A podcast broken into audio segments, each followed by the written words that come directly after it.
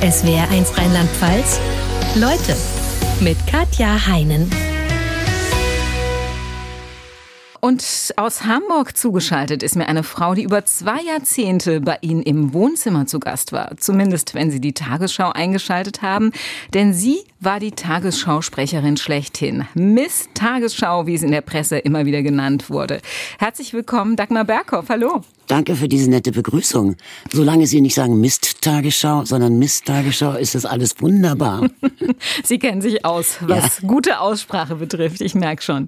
Es gibt zwei schöne Anlässe, weshalb wir uns freuen, Sie heute hier begrüßen zu dürfen. Einmal feiern Sie in Kürze Ihren 80. Geburtstag oder Ihren 10 und 70. Absolut. wie Sie es nennen. Ja, 77. Klingt, klingt netter. Darüber sprechen wir später noch. Und Sie haben ein Buch mit Ihrem Tagesschau-Kollegen Konstantin Schreiber gemacht mit dem schönen Titel Guten Abend, meine Damen und Herren. Wie kam es zu der Begegnung? Konstantin hatte in irgendeiner Zeitung mal gesagt, äh, ich würde gern zehn Frauen in meinem Leben, hätte ich gern kennengelernt. Darunter war Kleopatra und Nofretete, also längst alle tot. Und, und Dagmar Berghoff. Und da habe ich gedacht, hm, wir beide wohnen in Hamburg, dem Mann kann geholfen werden und habe ihm eine Mail geschickt ob er denn nicht mal zum Kaffeetrinken zu mir kommen wollte. Und er kam und wir haben uns sehr gut und sehr lange vor allem unterhalten. Ich glaube so von drei bis sieben oder so ähnlich, also wirklich lang.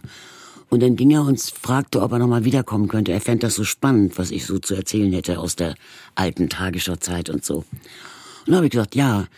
Und irgendwie kam er dann nochmal und irgendwann sagte er dann, wollen wir nicht ein Buch daraus machen? Und ich, nein, also ich bin, mein Leben ist nicht so ergiebig, dass man daraus ein Buch machen könnte. Und er sagte, doch. Und, dann habe ich gesagt, wie es eigentlich meine Art auch ist, wir können es ja wenigstens versuchen. Weil ich bin immer dafür, etwas zu versuchen und nicht gleich aufzugeben. Es kann schieflaufen, aber dann hat man es wenigstens versucht. Ja, und so haben wir es versucht und dann kriegt er es den fantasievollen Titel. Guten Abend, meine Damen und Herren. Wir werden auf jeden Fall noch über einiges, worüber Sie mit Konstantin Schreiber in dem Buch gesprochen haben, intensiver sprechen. Lassen Sie uns zu Beginn der Sendung unseren Hörern die Chance geben, Sie kurz in einigen Statements vorher schon mal kennenzulernen. Das ist jetzt quasi das Gegenteil von dem, was Sie als Tagesschausprecherin immer machen mussten, nämlich sich ganz akkurat an einen vorgegebenen Text halten. Ich habe mal ein paar Satzanfänge gebildet und Sie ergänzen den Satz ganz spontan, okay? Ja, das geht ja hier gut los. die Nachricht, die ich aktuell am liebsten lesen würde, wäre. Dass die Preise wieder sinken, dass Gas und Öl nicht so teuer ist. Nein, eigentlich doch am wichtigsten ist, dass der Ukraine-Krieg aufhört. Womit das andere ja auch zusammenhängt letztlich. Ja. Wer mich eine Vorkämpferin für die Frauenrechte nennt, der hat nicht ganz recht. Das waren doch eher Ali Schwarzer und Frauen. Ich war zwar, ohne es zu wissen, eine Vorzeigefrau, eine Quotenfrau im Grunde, aber nicht so bewusst von mir avisiert und angestrebt. Ich bewundere, also ich bewundere viele Schauspieler auf der Bühne, wenn ich die sehe. Ich war gerade wieder im Theater und habe Daniela Ziegler gesehen, die war hinreißend und so die mussten singen, tanzen und schauspielern und da stehe ich einfach nur oder sitze unten und sag wow, toll. Und Sie können es ja beurteilen, Sie sind ja von Haus aus Schauspielerin. Ja, das stimmt. Ich kann mich aufregen über? Ich kann mich aufregen über Menschen, die überhaupt nicht zugänglich sind, also im Grunde Fanatiker an die ich nicht rankomme. Ich kann nicht, nicht, mich nicht nur darüber aufregen, sondern ich habe auch Angst vor denen, weil ich mit denen eigentlich nicht reden kann. Drei Eigenschaften, die ganz typisch für mich sind, sind? Ach du liebes bisschen. Also ich glaube, ich bin ziemlich zuverlässig, was auch Zeit und Pünktlichkeit angeht. Die eine Eigenschaft. Die andere, ich bin, glaube ich, ein, ein guter Zuhörer, wenn jemand Probleme hat. Und das dritte, ich pflege Freundschaften. Wenn ich mein Leben nochmal von vorne beginnen dürfte, würde ich? Ja, nicht viel anders machen. Eigentlich gar nichts. Ich würde vielleicht doch nach Münster ans Theater gehen und vielleicht dann wieder zurückkehren zum Südwestfunk. Aber ich hätte es doch vielleicht noch ein bisschen mehr probiert mit der Bühne. Wenn ich Kindern von heute einen guten Rat mit auf den Weg geben dürfte, wäre es der folgende. Probiert euch aus und selbst wenn ihr es nicht schafft, also an eure Grenzen kommt, dann sucht euch andere Wege. Also habt Selbstvertrauen und macht Dinge. Wenn ich vor dem Fernseher sitze und heute um 20 Uhr die Tagesschau sehe, Oh, dann kann es mir passieren, dass es auch eine Minute nach acht ist, weil ich nicht mehr so wie früher wie ferngesteuert zum äh, Fernseher hingehe und um eine Minute vor acht anmache, sondern ich habe nicht mehr so die Uhr im Blut wie früher. Also dann kann es sein, dass ich die erste Hauptmeldung, den Aufmacher, bereits verpasst habe. Gibt's inzwischen in Ihrem Leben Abende, in denen Sie nicht vor dem Fernseher sitzen und die Tagesschau anschauen? Ja, natürlich, wenn ich essen gehe, dann bin ich nicht um 20 Uhr zu Hause. Und im Gegensatz zu früher als Chefsprecherin, da habe ich mir jede 20 Uhr, wenn ich nicht zu Hause war, aufgezeichnet und dann auch noch nachts gesehen. Wie informieren Sie sich sonst, außer durch die Tagesschau? Durchs Radio oder durch die Zeitung. Also und Fernsehen. Also auf keinen Fall übers Handy. Das Handy mag mich nicht so gerne und äh, deshalb benutze ich es auch nicht so oft. Können Sie verstehen, wenn Leute heute sagen, ich halte die vielen negativen Nachrichten nicht mehr aus, ich möchte es nicht mehr sehen? Ja, das kann ich total verstehen, weil es erdrückt ja auch mich. Weil die Nachrichten im Gegensatz zu früher, da gab es eben weniger Programme, nicht so oft wiederholt wurden. Heute wenn man einen, einen Senderwechsel macht, bei Radio oder beim Fernsehen, dann äh, fliegt einem das überall um die Ohren. Und dass die Leute da sagen, das kann ich jetzt nicht mehr. Corona ist so ein gutes Beispiel auch. Wir wollen gar nicht die schlimmeren Sachen nehmen. Also noch schlimmer als Corona. Aber die Leute sind total Corona-müde geworden, weil es viel zu viele Informationen gab. Sie haben 1976 zum ersten Mal die Tagesschau gesprochen und am 31. Dezember 1999, am letzten Tag des Jahrtausends, zum letzten Mal. Auch die Nachrichtenlage in den 70er, 80er, 90er Jahren war ja nicht immer rosig. Würden Sie denn im Rückblick sagen, jede Zeit hatte ihre schlechten Nachrichten oder sagen Sie, heute ist es schon ganz besonders brenzlig? Nein, jede Zeit hatte ihre schlechten Nachrichten. Also wirklich, wenn ich an die vielen Attentate denke, die in den 70er Jahren von nicht nur von der RAF, sondern auch eben von den Palästinensern und Israelis, also oder Unglücke, also alles Mögliche. Es war eigentlich genauso schlimm, nur es wurde gesendet und dann war wieder eine Pause und dann wurde es wieder gesendet. Nicht wie heute, wo man es überall alles verfolgen kann. Ja, und die sozialen Medien kommen ja noch hinzu. Ne? Ganz genau, ja. Können Sie sich aus der Zeit, in der Sie Tagesschausprecher waren, aus diesen über zwei Jahrzehnten noch an Meldungen erinnern, die Sie persönlich emotional am meisten berührt haben? Ach, da gab es viele, also da gab es wirklich viele. Aber zum Beispiel eine war 1988, diese entsetzliche Flugkatastrophe in Rammstein. Ich hatte Dienst, das war ja ein Sonnabendnachmittag, wunderbares Wetter, Sonne schien, alles war happy, alles war fröhlich.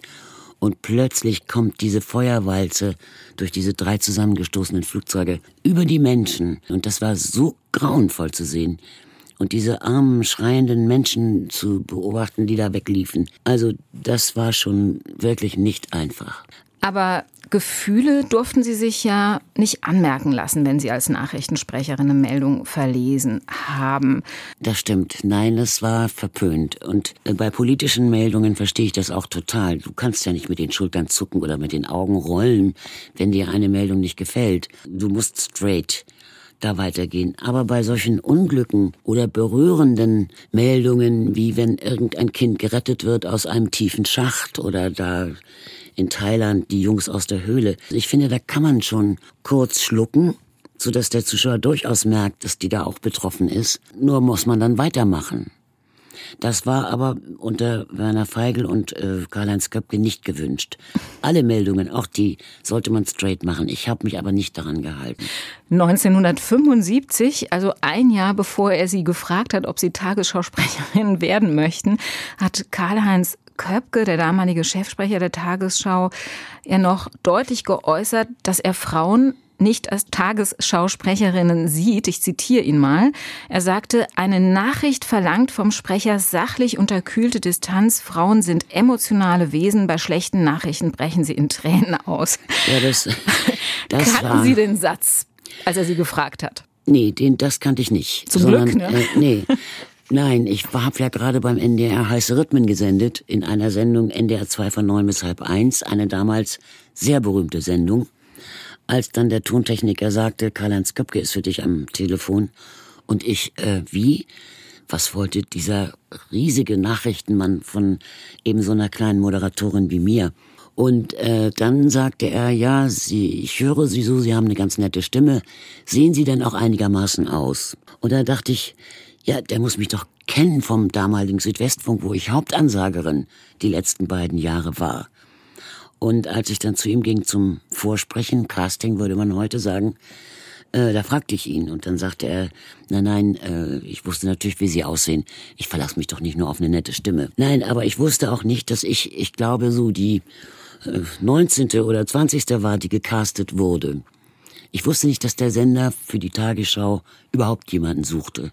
Hm. und es sollte eine Frau sein, auf jeden Fall dieses Mal, auch wenn es Herrn Köpke nicht passte. Es passte Herrn Köpke nicht, aber tatsächlich, er war gezwungen worden. Das hatte etwas mit dem ZDF zu tun. Das ZDF hatte ja fünf Jahre vor mir Wiebke Bruns. Das ist tatsächlich die allererste Frau mit Nachrichten in Deutschland. Aber sie blieb nicht lange, nur zwei Jahre. Und eigentlich genügt das nicht, um sich einzuprägen in das Bewusstsein der Fernsehzuschauer. Aber das ZDF hatte schon jemand Neues in petto damals, äh, 1976. Und da wollte die Tagesschau schneller sein. Da wollte sie schneller sein. Und deshalb ging es bei mir auch alles so schnell.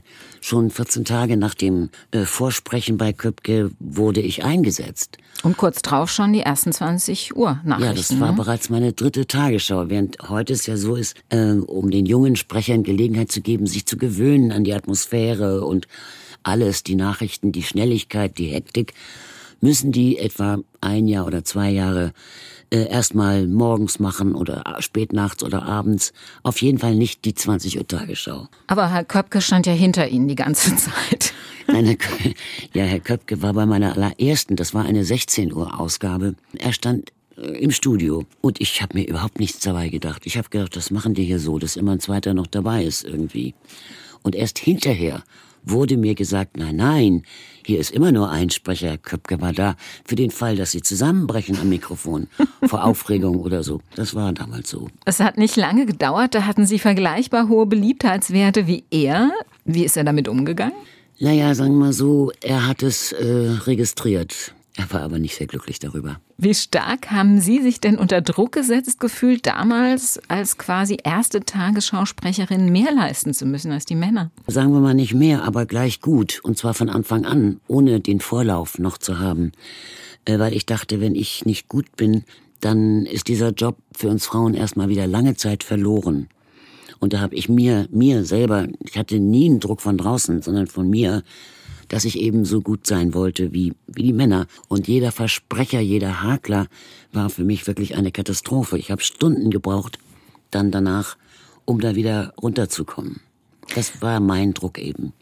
Die Zeitschrift Hört zu wollte Ihnen damals ja bei Ihrem Antritt äh, die Goldene Kamera verleihen. Sie haben das aber erstmal abgelehnt. Warum?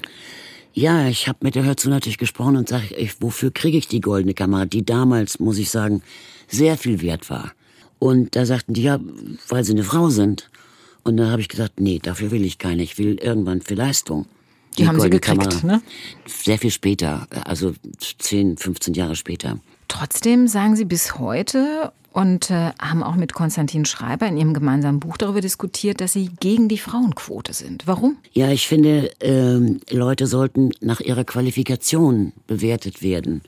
Also wenn da meinetwegen ein Platz ist, der besetzt werden soll, und da ist ein Mann und eine Frau als Bewerbung, dann sollte man gucken, wer qualifizierter ist, der bekommt den Job. Sind Mann und Frau gleich qualifiziert, dann würde ich sagen, soll die Frau den kriegen.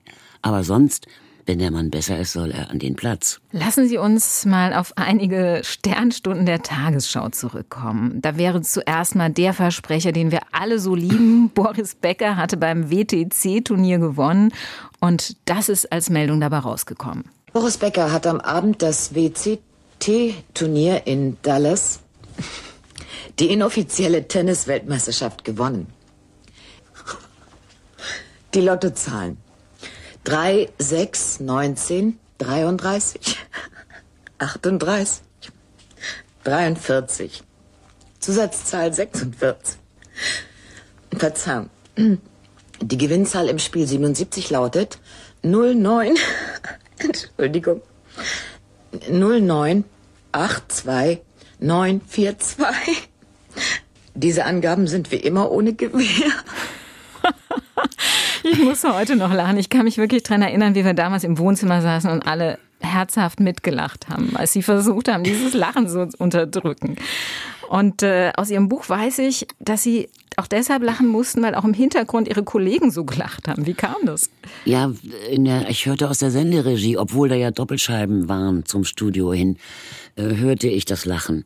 Und das kam daher, dass ich oben eben im Studio gesagt hatte, ich sag mal, Boris Becker hat im WC gewonnen machst du ja doch nicht und warum und so und wie. Und als ich dann runter ins Studio ging, sagten die Kollegen, die Redakteure, wie hieß das nochmal, dieses Turnier? Haha. Und dann war ich unten und wollte natürlich es richtig machen. Boris Becker im WTC-Turnier gewonnen. Und was mache ich? Boris Becker im WC-T-Turnier gewonnen. Und da kam diese Lachsalven so rüber und da war ich völlig geliefert. Ich habe es lange nicht mehr gehört, sehr lange. Musste eben auch noch mal mit lachen.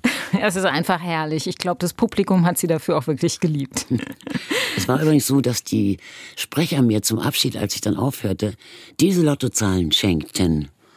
Und ich bin da hingegangen und habe noch nicht mal drei richtige gehabt. Wie gemein.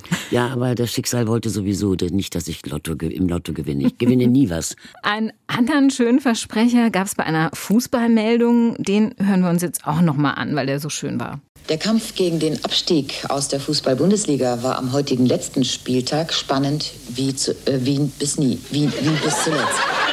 Also er war spannend bis zuletzt. Ich habe diesen Versprecher auch deshalb ausgewählt, ähm, weil ich Sie noch auf was ansprechen wollte. Sie sind großer Fußballfan? Ja, das stimmt. HSV-Fan? Also, ja, und zwar, ich war schon beim Südwestfunk in der dortigen Promi-Mannschaft, Promi-Fußballmannschaft, habe ich mitgespielt. Übrigens, da hat mir irgendjemand auch mal so, so einen Kinnhaken aus Versehen verpasst. Und das war dann mein erster Zahn, der dann abgebrochen war und eine Krone kriegte. Egal. Das nur nebenbei. Welcher Promi war das, der das Ihnen den Kinnhaken verpasst hat? Das weiß ich nicht mehr. Aber das war, naja. Und dann kam ich nach Hamburg zum NDR und äh, hörte, dass die auch eine Promi-Mannschaft haben. Also eine Promi-Mannschaft besteht dann aus verschiedenen, so wie Mike Krüger oder Roberto Blanco oder anderen äh, Leuten und natürlich auch Redakteuren.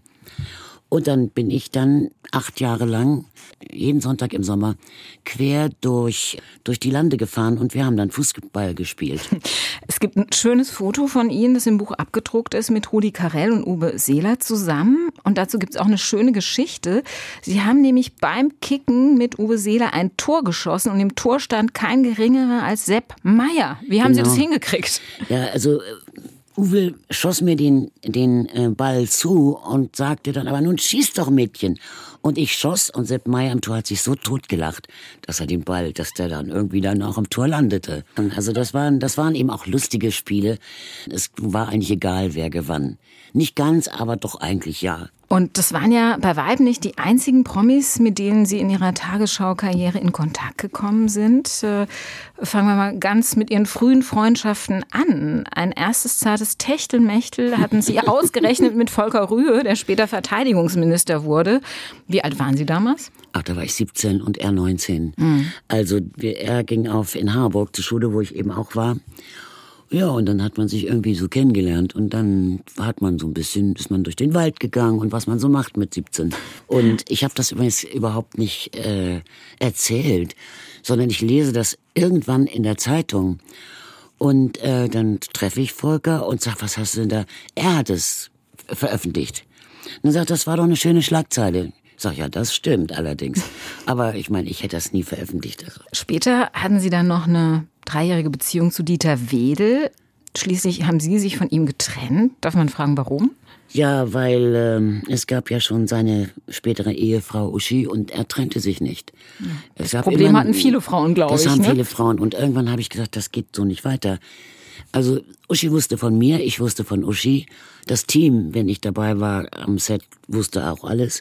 Und irgendwann habe ich nun versucht, in diesen drei Jahren ihn dazu zu bringen, sich zu trennen. Das klappte aber nicht.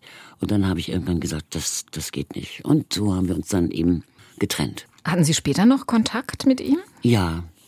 Also erstmal hat er mich eingeladen zu seinem 50. Geburtstag damals. Und wir haben uns bei der Goldenen Kamera gesehen. Bei den Nibelungenfestspielen waren Sie auch immer mal bei wieder, Bei den ne? Nibelungenfestspielen war ich öfter. Ja, doch, ich habe Kontakt mit ihm. Und ich muss sagen, zu der ganzen Geschichte, die um ihn herum nun auch entstanden ist. Sie meinen die, die Vorwürfe der sexuellen Übergriffe? Ja, also ich habe ihn ganz anders kennengelernt. Er war damals 33 und ich 29. Und da war er noch nicht so ein Frauenheld, überhaupt nicht. Sondern er war ein toller Regisseur, er schrieb seine ersten Drehbücher. Ich habe ihn total bewundert. Ja, das mit den Frauen begann dann auch später. Später habe ich gedacht, warum ähm, machen die Frauen das, wo sie doch wissen, dass er gerne immer mal wieder ausbricht aus irgendwelchen Beziehungen. Aber ähm, er hat eben auch sehr viel Charme gehabt und er war ein interessanter Mann. Was ihm vorgeworfen wurde, ist Ihnen das persönlich nahegegangen? Ja, weil ich das nicht glauben konnte. Besonders den letzten Fall, der ja bis zu seinem Tod noch offen war, mit einer Frau 28 Jahre alt, also nicht mehr 18, auch nicht 17 oder 15, sondern 28. Also doch schon eine gestandene Frau, die nicht rausgegangen ist, wenn das stimmt, wie sie sagt, dass der Regisseur im Dieter Wedel im Bademantel sie im Hotelzimmer empfängt, weil sie ihm vorsprechen will. Da gehe ich mit 28, sage ich, äh, wissen nicht, geh doch mal runter in die Lounge und kommen dann wieder, wenn sie angezogen sind oder irgend sowas. Und das hat sie nicht gemacht und äh, ist eben doch da geblieben und hat auch Jahre später erst gesagt, er hat mich vergewaltigt. Das hätte sie auch als erwachsene Frau dann gleich machen können oder sagen wir mal ein halbes Jahr, ein Jahr später, aber nicht 20 Jahre später. Die Wahrheit werden wir nun auf jeden Fall nicht mehr erfahren. Er ist ja. tot. Ja. Auf den Fotos im Buch sind Sie auch zu sehen mit Prinz Charles und Prinzessin Diana. Und ganz ehrlich, Diana schaut da ganz schön finster aus auf dem Bild. Das passt zu Ihren Erzählungen, dass Sie die Prinzessin der Herzen als gar nicht so sympathisch wahrgenommen haben. Wieso das? Ja, ich habe für die beiden äh, zwei Tage bevor sie in Hamburg zur Tagesschau kamen, eine Modenschau moderiert in Köln. Und mir war gesagt worden, ich solle nach der Show direkt äh, da so eine Treppe hochgehen und zum Empfang gehen. Vor allen anderen, zu vor diesen allen anderen, gehörten zum Beispiel Gloria von Tron und Taxis und ähnliches. Also 20 Leute sollten da zuerst hin. Ich komme da raus aus dem Studio da und auf der Treppe sehe ich Diana stehen mit drei Männern und äh, es war Ruhe, Totenstille, keiner redete. Wir nennen das, es fliegen Engel durch den Raum aber bei mir fliegen nicht lange Engel durch den Raum. Ich habe einfach gelernt, Konversation zu machen und frag sie eben, wie ich fand, meiner netten Art, wie sie die Modenschau fand und ob sie etwas für sich gefunden hätte. Und ich kann das jetzt so am Mikro gar nicht so wiederholen, wie sie das wirklich gesagt hat. Sie sagte, besides, I wouldn't tell you.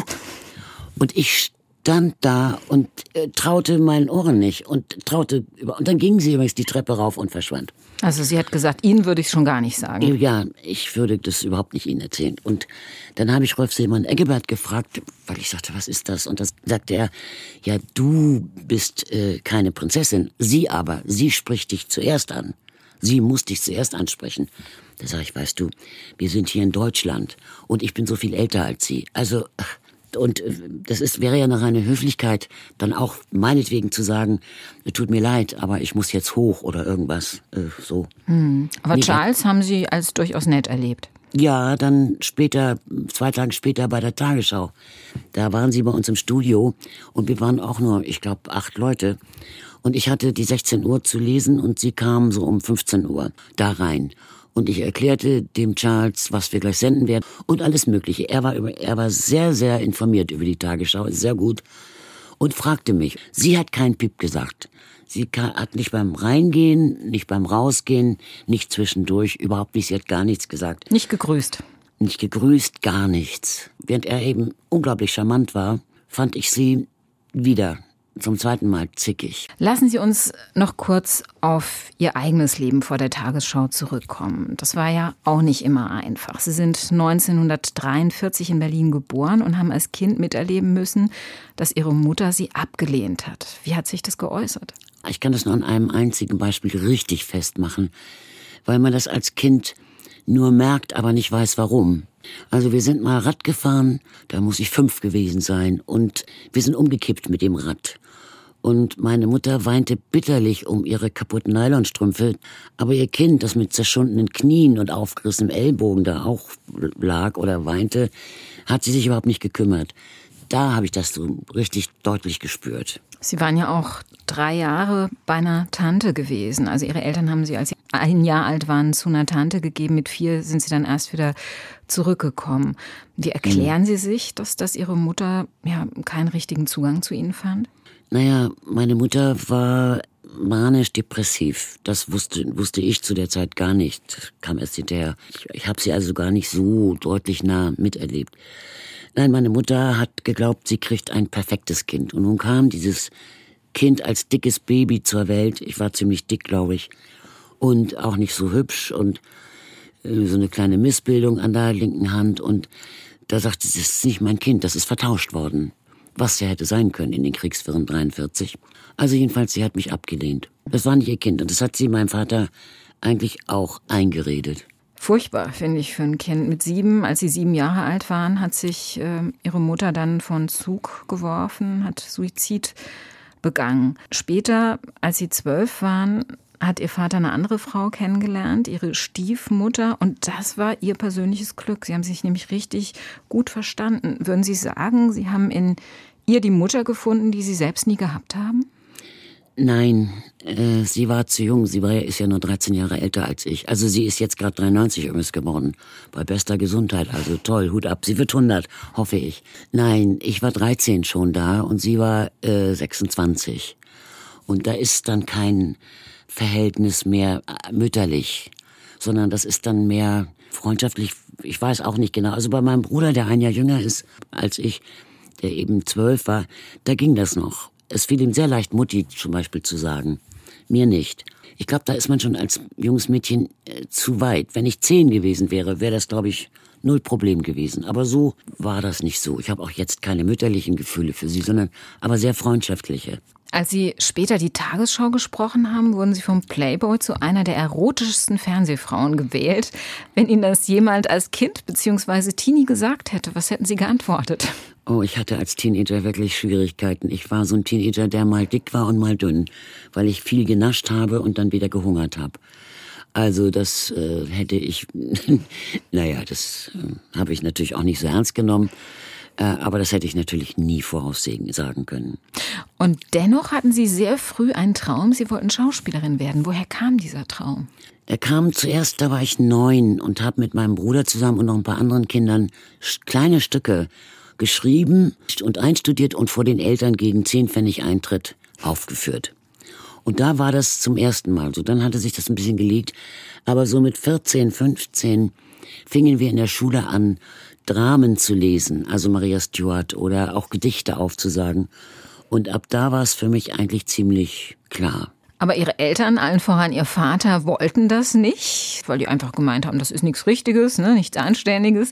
Sie sind dann erstmal ein Jahr als Au pair nach London und ein Jahr nach Paris gegangen, was damals sicherlich ungewöhnlich war, aber dazu führte, dass sie richtig fit in Fremdsprachen wurden.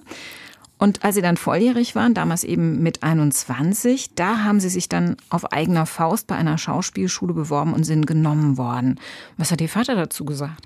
Naja, also erstmal war ich ja zwei Jahre von zu Hause weg, ohne Verbindung nach zu Hause. Also ich war zwischendurch nicht in Deutschland gewesen, sondern ein Jahr England erst und dann noch Frankreich hinterher. Und dann habe ich bei einer Freundin gewohnt, ohne dass meine Eltern wussten, dass ich wieder in Hamburg bin und habe diese Prüfung gemacht und erst als ich sie bestanden hatte, bin ich dann zu meinen Eltern völlig überraschend, unangekündigt, einfach geklingelt. Und da stand dann das verlorene Kind so vor der Tür. War nicht so einfach. Es kam dann ja auch erstmal zu das Besuchergeschirr auf den Tisch, wenn ich dann mal kam. Und irgendwann so das Normale. Dann war es so okay. Nein, mein Vater wollte, dass ich versorgt bin, äh, dass ich nicht tatsächlich Schauspielerei, das bringt kein Geld, sondern dass ich eben Chefsekretärin werde. Hätten Sie bestimmt auch gut gemacht. Ja, glaube ich sogar, weil ich kann ganz gut organisieren. Ich habe ja nie einen Manager gehabt während meiner ganzen Zeit, weil ich immer dachte, oh Gott, dann muss ich alles zusagen, was der mir so anbietet und das will ich gar nicht, will meine eigenen Entscheidungen treffen und äh, musste viel, also alles dann selber organisieren auch. Für Sie war aber in dieser Zeit auf der Schauspielschule klar, Geld von zu Hause kriege ich nicht, will ich auch nicht, das ist mein Weg. Von was haben Sie denn gelebt, wenn Sie auf der Schauspielschule waren? Ich habe gejobbt. Also ich habe, ähm, das konnte man nachts machen, im Altonaer Bahnhof abgewaschen. Oder ich habe in einer Bar gearbeitet, weil das konnte man auch abends machen. Oder ich habe in den Sommerferien Post ausgetragen. Oder Käsebretter in einer Käsefabrik geschleppt oder Nachhilfeunterricht gegeben. Und alles Mögliche gemacht, um eben Geld zu bekommen. Sie waren auch begabt, äh, hatten dann äh, auch gleich nach der Schauspielschule ein erstes Bühnenengagement, sind aber dann relativ schnell als Sprecherin beim Südwestfunk gelandet. Wie kam das? Der Chefsprecher des Südwestfunks, Elmar Banz, der suchte Nachwuchs, also für die, fürs Radio und später dann, wie ich merkte, auch fürs Fernsehen. Aber erstmal fürs Radio. Und der kam, wie andere auch, aber also andere, auch der NDR, hat zum Beispiel Probesprechen gemacht für die Schauspielschüler, um zu gucken, ob sie auch eine Funkstimme haben. Und da war ich durchgefallen, äh, weil ich, äh, naja, viel zu deutlich war und zu deutlich sprach, eben eine Bühnensprache sprach. Bin da durchgefallen und dann kam Elmer Banz. Und äh, da muss ich ihm sehr gefallen haben, so dass er mich nach äh, Baden-Baden einlud. Und dann sagte, ja, eine Fernsehkarriere würde auch drin sein. Karriere, daran habe ich gar nicht gedacht, sondern gut habe ich gedacht, dann lerne ich schnell hier Funk und Fernsehen und rief eben in Münster an und fragte, ob ich in einem Jahr kommen darf, weil ich hier noch schnell Funk und Fernsehen lernen könnte. Tja, und aus dem einen Jahr wurden viele. Ja.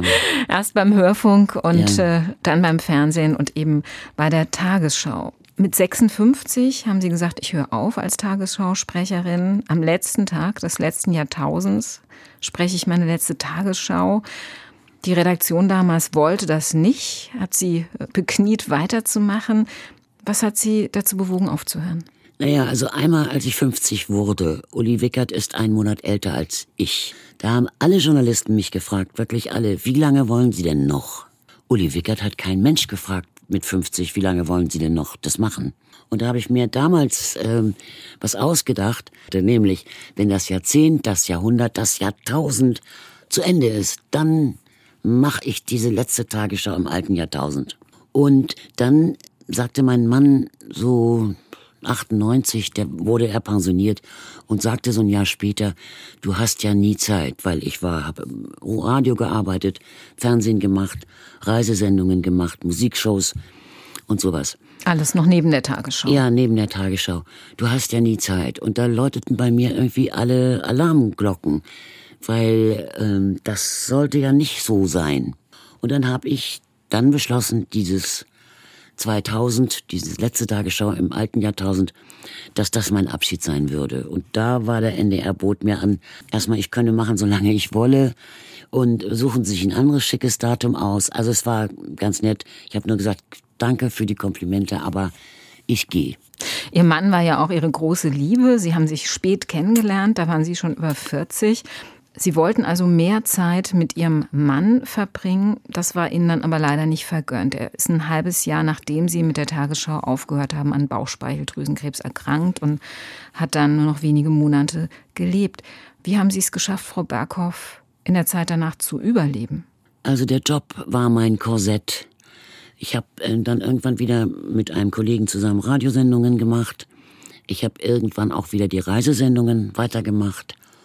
Und äh, das war so ein Korsett, so ein zeitliches Korsett. Ich musste da fit sein. So. Und viele andere Dinge. Aber so ausführlich will ich darüber bitte gar nicht sprechen. Hm, kann ich nachvollziehen. Sie beschreiben ja in dem Buch auch, dass Sie tatsächlich über Suizid in der damaligen Situation nachgedacht haben. Aber Sie waren schlau genug und haben sich Hilfe geholt, als Sie gemerkt haben, so geht's nicht mehr weiter. Ja, das stimmt. Irgendwann habe ich eine Psychotherapeutin aufgesucht. Also wie im Grunde, wenn einer Kopfschmerzen hat und sonst keine Tabletten nimmt, dann sage ich, dann nimm doch eine Kopfschmerztablette, dafür ist die erfunden. Oder andere Tablette. Und genauso ja, dann geh dahin, hol dir Hilfe, dafür sind die da, dafür sind die ausgebildet. Der Tod Ihres Mannes war sicherlich der schlimmste Verlust. Sie haben aber auch noch weitere Freunde verloren, die gestorben sind zwischen 60 und 70. Freunde, mit denen Sie eigentlich geplant hatten, in einer Alters-WG zusammenzuleben. Heute ja. leben Sie alleine, mussten sich äh, ja neue, zum Teil auch jüngere Freunde suchen.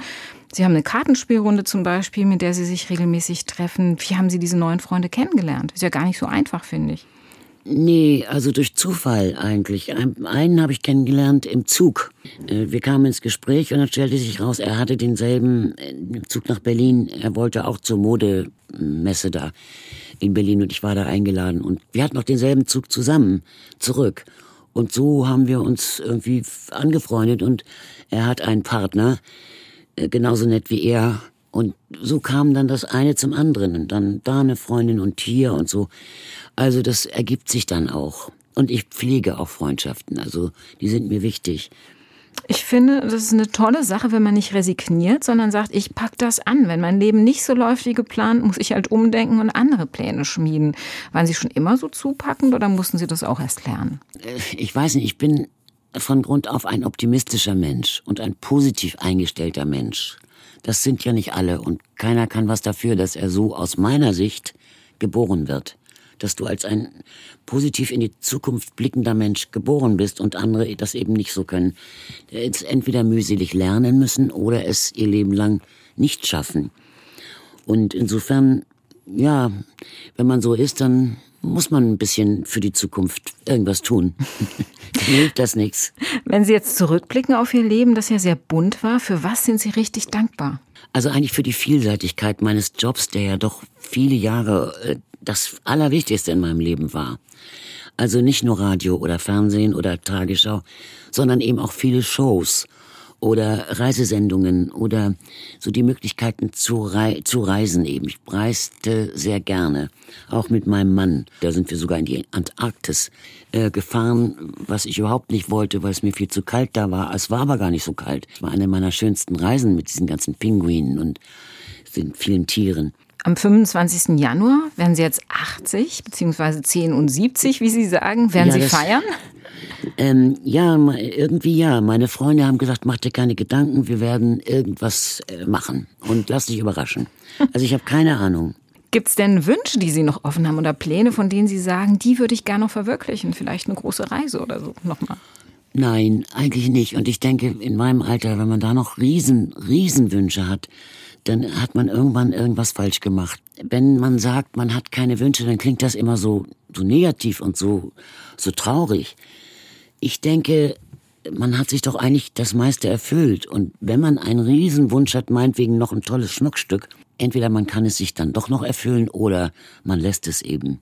Ich meine es nicht traurig, wenn ich sage, ich habe keine Riesenträume mehr. Mein einziger Traum ist, gesund zu bleiben und wenn ganz schnell zu sterben. Und bis dahin noch hoffentlich viele fröhliche Kartenrunden zu spielen. Ja, oder ne, 10 und 70 mehr gibt's ja nicht. 11 und 70 klingt nicht mehr gut. Aber dann muss ich mich wahrscheinlich doch bekennen zur 8.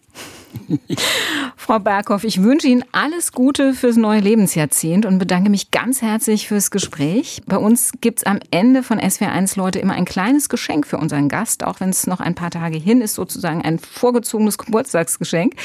Ich habe mir gedacht, was können wir alle und Sie als ehemalige Chefsprecherin der Tagesschau ganz besonders gut brauchen.